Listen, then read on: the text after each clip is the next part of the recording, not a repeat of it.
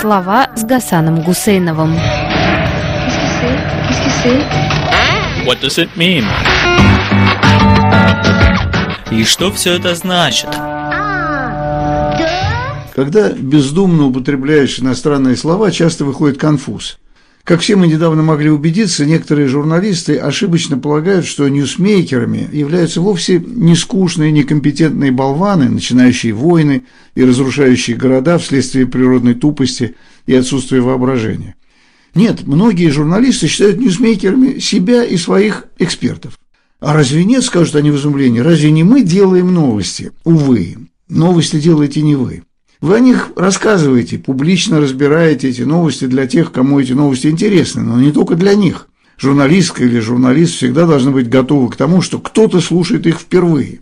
Ради этих новичков, составляющих жалкие промилле от общего состава публики, все в сущности и делается.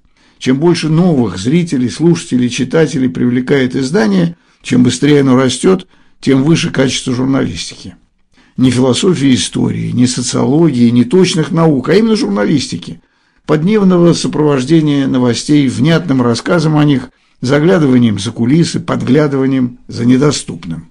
Если понимать журналистику именно так, как охоту за ньюсмейкерами и фактами, имеющими первостепенное значение для общества – то главными журналистами были в последние годы для всего русскоязычного пространства Фонд борьбы с коррупцией Алексея Навального и его коллег, продолженный популярной политикой Ивана Жданова и их компании, инсайдер Романа Доброходова и его коллег, проект медиа Романа Баданина и коллег, еще два-три издания здесь не перечисляемые только потому, что мне сейчас важно показать другое, где, как и почему журналистика перестает выполнять свою задачу. Первый шаг расставания журналистика – это подмена ньюсмейкеров экспертами, а новостей – мнениями. Вместо пятиминутного сообщения о самом событии журналисты ведут разговор с экспертом долго, но не информативно, обсуждая мнение этого эксперта о событии. Приведу пример. Бывший журналист «Эхо Москвы» Максим Курников ведет теперь в Берлине русскоязычный канал медиакомпании «Бильд». Для освещения выборов в Казахстане он приглашает на разговор замечательную российскую специалистку в области политологии Екатерину Шульман, побывавшую в Казахстане с кратким визитом. С одной стороны, все правильно. Российскому зрителю, привыкшему к Екатерине Шульман и ценящему ее мнение, предлагается посмотреть и на Казахстан глазами российского политолога. Но всякому, кто знаком с событиями в Казахстане из первых рук, то есть из сообщений, дискуссий на русском языке в казахстанских СМИ, Через пять минут становится ясно.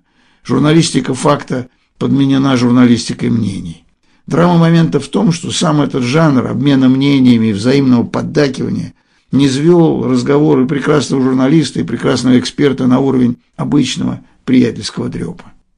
Когда «Эхо Москвы» работало в журналистском формате, оно могло завлечь на радиостанцию настоящих ньюсмейкеров, обнажить их суть, заставить их разговориться и обнаружить всю бездну их ньюсмейкерской некомпетентности. Чего стоили, например, откровения Константина Затулина, одного из сознательных разрушителей современной российской государственности. Компетентность журналистских бригад, работавших с Затулиным, состояла в том, что те вскрывали политическую и историческую малограмотность Затулина. Вскрывали те его свойства, как ньюсмейкера, следствием которых и стал грандиозный провал российской политики вообще но львиную долю времени занимали на эхе разговоры с умными экспертами-аналитиками. Фактов становилось все меньше, а мнений все больше. Так случилось и с недавним скандалом в Латвии вокруг высказываний журналиста Алексея Коростелева на «Дожде», который вместо выполнения своей журналистской работы начал излагать собственное мнение об отношении к российским мобилизованным. Эта незаметность соскальзывания из журналистики факта в обмен мнениями оказалась катастрофой. В мгновение ока были отодвинуты на задний план ценные журналистские достижения, например, Катерина Катрикадзе, на разговор которой приходят настоящие ньюсмейкеры, вроде генсека НАТО Столтенберга. Но катастрофа состояла в том, что ньюсмейкерами оказались сами журналисты. Хирург спешит на помощь сломавшему ногу пациенту, но сам падает с переломом на скользких ступеньках больничного крыльца. Мнение журналиста оказалось важнее информации которую журналист должен добывать для своих читателей. Попробуем ответить на главный вопрос, почему это происходит.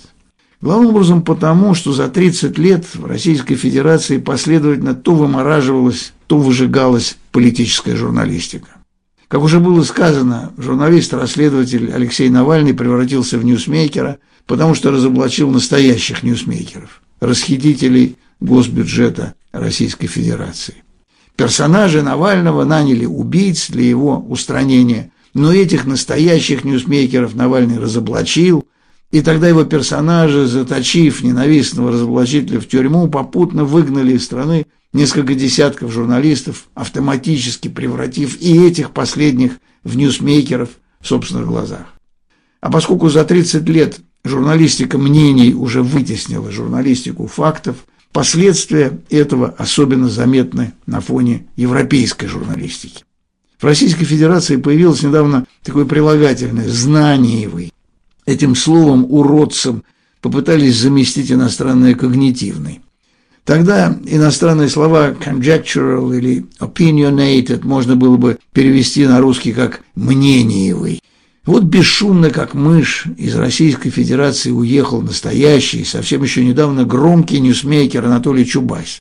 Какие-то случайные блогеры опубликовали несколько фотографий этого важнейшего свидетеля и деятеля последних трех десятилетий истории Российской Федерации. Но мнениевым российским журналистам Чубайс не интересен.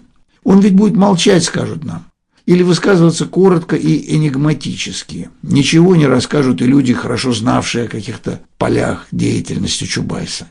Тем более, что Чубайс для многих почти свой, либерал и так далее.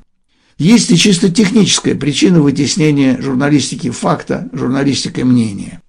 Новые форматы всевластного Ютуба.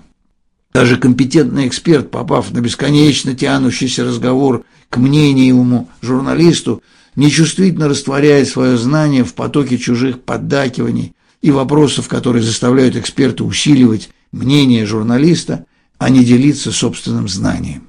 Конечно, из визуально-акустического, почти тактильного присутствия говорящих голов возникает определенный психотерапевтический эффект. Но он же и губит зрительскую массу, вырабатывая той зависимость от журчащих мнений твоих добрых знакомых, тех, кому ты привык, пока эти журналисты работали в Москве.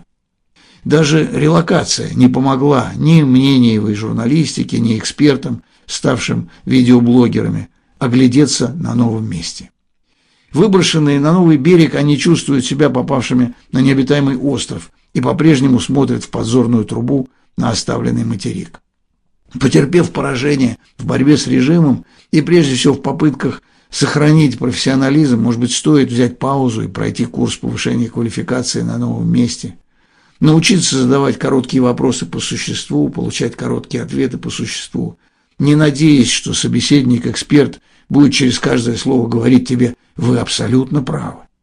Одно из удивительных свойств российской мнениевой журналистики – презрение к экспертному мнению иностранцев, изучавших Россию на протяжении многих десятилетий.